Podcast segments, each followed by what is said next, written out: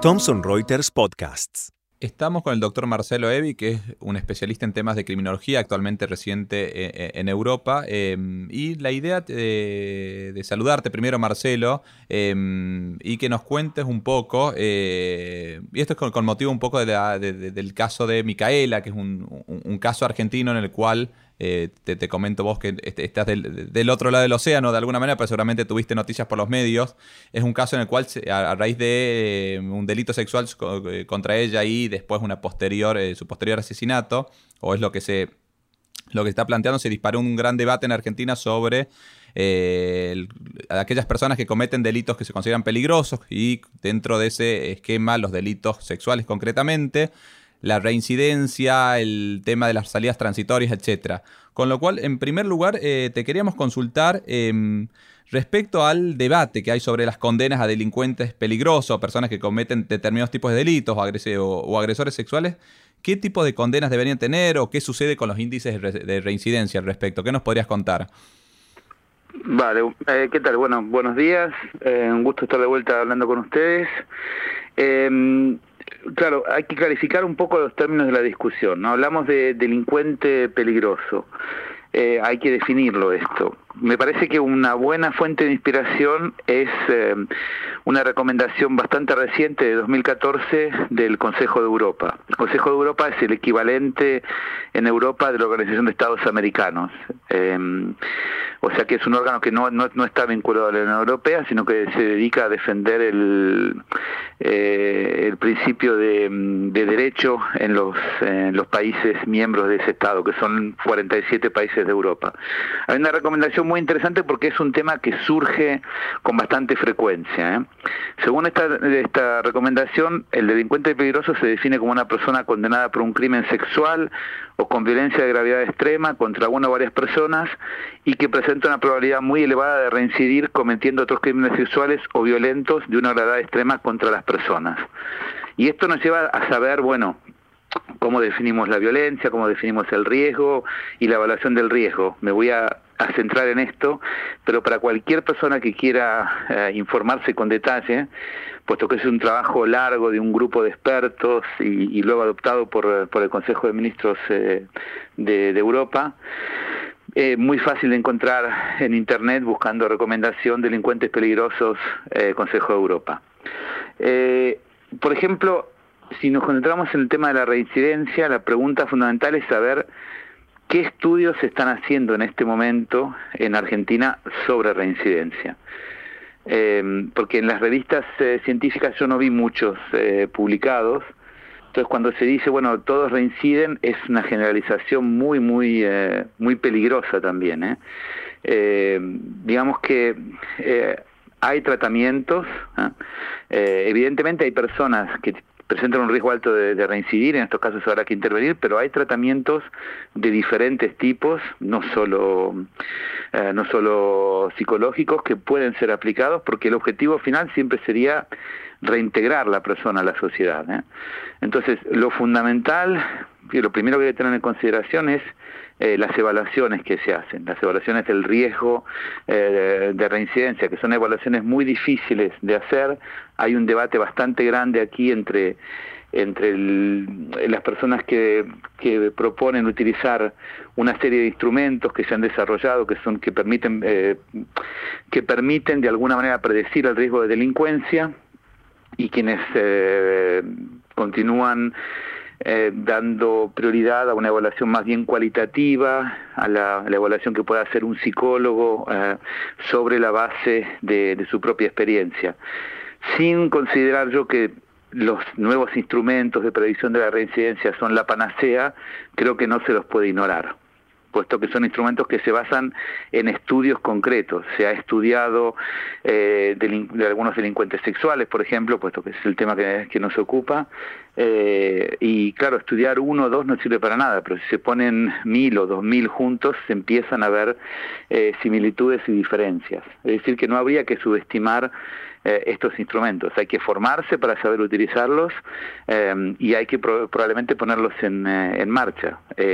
simplemente decir, suspendemos, por ejemplo, los permisos a todas estas personas, sin haber definido exactamente quiénes son, qué condiciones tienen, en general y luego en particular el perfil, me parece una estrategia que no, que no es apropiada para un Estado democrático, que, debe, un Estado que debe respetar los derechos de todos. Entonces yo, como siempre, estaría buscando una posición intermedia en todo, en todo esto, ¿eh? una posición más bien científica, basémonos en esto. ¿Cuál es la sentencia apropiada? Eh, que era la otra pregunta que me hacías, perdón.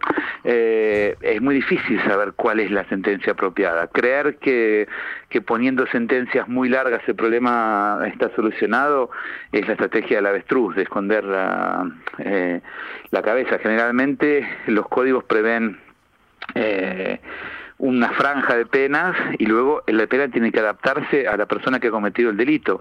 Y es aquí donde, donde la investigación es fundamental, ¿eh? donde no se puede eh, basar únicamente sobre la, sobre la, opinión de, de, un experto, pero sino tomar en consideración el riesgo concreto para esta persona medido eh, con instrumentos que tengan carácter científico.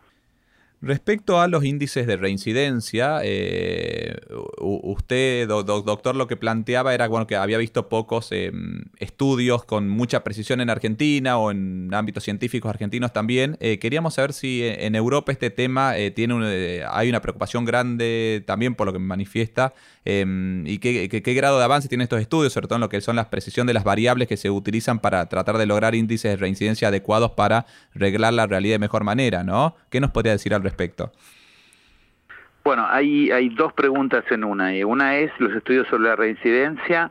Esto em, tal vez existan, pero yo no los he visto eh, em, eh, en hechos eh, en Argentina. Yo los, no, no he tenido acceso a ellos. Creo que el problema, lo que sí he visto es a veces que se indica de las personas que están en prisión, en prisión quiénes son reincidentes, pero esto es una manera equivocada de hacer de, hacer el, el, estudio, o sea, da, da, una información sobre, bueno, quién está, quiénes de los que están en prisión son reincidentes, pero no es representativo de la población. Eh, tal vez los que están en prisión han sido tal vez los menos inteligentes, los que fueron atrapados. ¿eh? Entonces, eh, para hacer un buen estudio de reincidencia, lo que hay que hacer es eh, tomar por ejemplo, toda una cohorte que, que sale un año de prisión, por ejemplo, todas las personas que salen en 2017 y seguirlos durante un cierto tiempo para ver qué nivel real de reincidencia hay.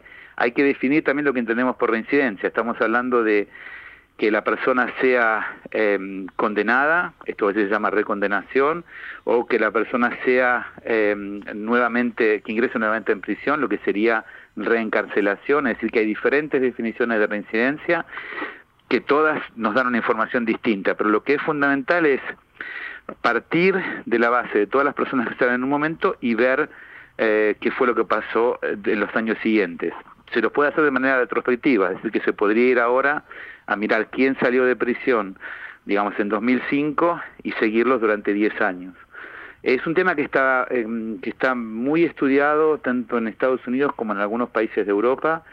Eh, las, las tasas de reincidencia, por ejemplo, los estudios suizos, uh, simplificando un poco, señalan que más o menos 50% de las personas que, que pasan por la prisión vuelven a ingresar en un lapso máximo de 10 años. Hay un, unos niveles de, digamos, 30%, eh, simplificando un poco la explicación, reinciden los tres primeros años y luego esto disminuye un poco y a largo plazo, sobre un seguimiento de 10 años, hay aproximadamente 50%.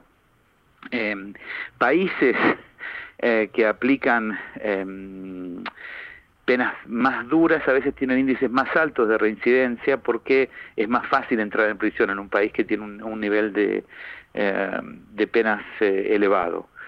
Eh, esto por un lado, con respecto a los estudios de reincidencia y la manera en que se pueden hacer, y lo ideal es que lo haga un, eh, un evaluador externo, ¿eh? una, universidad argentina bien podría hacerlo, ocuparse de esto, no es... Eh, no son demasiado complejos, aunque el sistema federal hará que habrá que haya que consultar diferentes eh, fuentes. La otra pregunta es, bueno, ¿qué funciona y qué no funciona en términos de tratamiento para delincuentes? Y esto está también, eh, está también bastante estudiado, muy bien estudiado. Evidentemente hay muchos programas para para tratar a delincuentes. hay una asociación que se llama Campbell Collaboration, Campbell era, era un, metodólogo muy conocido, que se dedica justamente a evaluar eh, todo tipo de, de, de, intervenciones experimentales. Es decir, lo que no sirve es, por ejemplo, introducir un programa único y fijarse únicamente este, este, este programa qué resultado tiene. Lo ideal, en una, una investigación eh, pura, digamos, sería como cuando se, va a probar un nuevo medicamento, hay un grupo de personas que tienen toda la misma enfermedad, la mitad lo recibe, la otra mitad no, y luego se evalúan los resultados. Esto, evidentemente, con seres humanos que están en prisión no se puede hacer porque no se puede negar un tratamiento, pero se puede, por ejemplo, aplicar, a elegir aleatoriamente el, grupo, un grupo sigue recibiendo el tratamiento que se aplica en este momento, que puede variar seguramente de una, de una provincia a otra tal vez, ¿eh? Eh, y otro grupo recibe un tratamiento experimental de los que sean eh, de los que se sabe que funcionan. Muchos son basados en terapias cognitivo-comportamentales y luego se evalúa el resultado de ambos para saber si, si uno es más eficaz que el otro. Hay, hay algunos que han demostrado eficacia, pero hay que adaptarlos y hay que aplicarlos de manera apropiada. Em, la, siguiente pregunta o inquietud está relacionada con, eh, si se quiere, la cantidad de pena o la extensión de la pena y el régimen de salidas transitorias, teniendo presente que una de las inquietudes eh, que surgen en algunos sectores de la sociedad es el día después de que la persona sale o, o que está fuera de un establecimiento penitenciario, carcelario, eh, cómo, cómo se puede tutelar a esa, esa comunidad en general, ¿no? Em, ¿qué, tipo, hay alternativas o soluciones o ideas que están surgiendo para tratar de, dar respuesta a esos sectores? Sí, claro, hay, em, hay todos los servicios de lo que se puede llamar probation eh, que se encargan de seguir a las personas que, que, salen de prisión. Lo que pasa es que esto exige un un avance progresivo ¿eh? que, que, ya existe en Argentina también, es decir, la persona va cambiando el régimen de, de prisión eh, y luego hay que asegurar un seguimiento eh, una vez que salga y evidentemente si es una persona con un alto con un riesgo alto de, de reincidencia hay que plantearse claramente cuál es la situación. En esto hay una gran diferencia, por ejemplo, entre Argentina y Suiza o algunos otros países europeos, no todos, y es que aquí existen las medidas. Yo sé que en Argentina hay una corriente fuerte que se opone a las medidas. Eh, en estos casos me parece que pueden que pueden em, resultar eficaces, es decir, que si una persona es condenada por un delito sexual y eh, evaluaciones externas y, y reiteradas indican que tiene un índice alto de reincidencia, se aplica una medida que es revisable cada año eh, que impide a esta persona salir. Si el riesgo es muy alto y está certificado, eh, parece muy peligroso eh, dejarla salir. Entonces, la alternativa sería introducir un régimen de, de, medidas. Esto seguramente será muy mal aceptado por la mitad de las personas que me estén escuchando, pero me parece más lógico esto que decir, no, vamos directamente a poner penas más largas todavía o vamos, vamos a, a prohibir las salidas eh, a grandes eh, males, eh, grandes remedios. ¿no? Y como una última inquietud relacionada con lo que comentaste al principio, hiciste mención a una recomendación de, de 2014 en la cual se definía a los delincuentes peligrosos. En el, en ámbito del Consejo Europeo o ámbitos similares, ¿se están discutiendo otros documentos que puedan impactar en esta temática sobre la cual te estamos consultando hoy? sí, esto es repito, es el Consejo de Europa, sé que es muy parecido. El Consejo Europeo es un órgano de la Unión Europea, el Consejo de Europa es, eh, es un órgano independiente creado después de la Segunda Guerra Mundial. En realidad nosotros cada año publicamos informes eh, que hacemos para el Consejo de Europa sobre las prisiones y, y los grupos del trabajo del Consejo de Europa siempre están trabajando sobre, sobre algún tema en particular. Por ejemplo, hace poco tiempo también, en 2016, se publicaron las nuevas reglas penitenciarias europeas que fijan justamente la manera en que debe, deben cumplirse las penas. Eh, hay un trabajo importante sobre, sobre las alternativas a la, a la pena de prisión que se está realizando, decir que hay un, hay un, hay un trabajo constante sobre este de, sobre esto de revisión de cosas que ya existen y de incorporación de, de tratamiento de otros temas como por ejemplo eh, los delincuentes extranjeros, cómo, cómo eh, tratarlos, puesto que algunos países europeos tienen un porcentaje alto de, delincuentes extranjeros y esto es un tema de mucha actualidad actualmente en Europa por, la, por el aumento de los partidos de extrema derecha, que también tienen un discurso muy, muy populista, muy demagogo. La única forma de oponerse a estos discursos es, eh, a mi entender, con un discurso científico. No se puede bajar al, mismo nivel del discurso demagógico y de simplificación. Eh, eh, nada sirve o todo sirve. nada es blanco ni negro en general en la vida.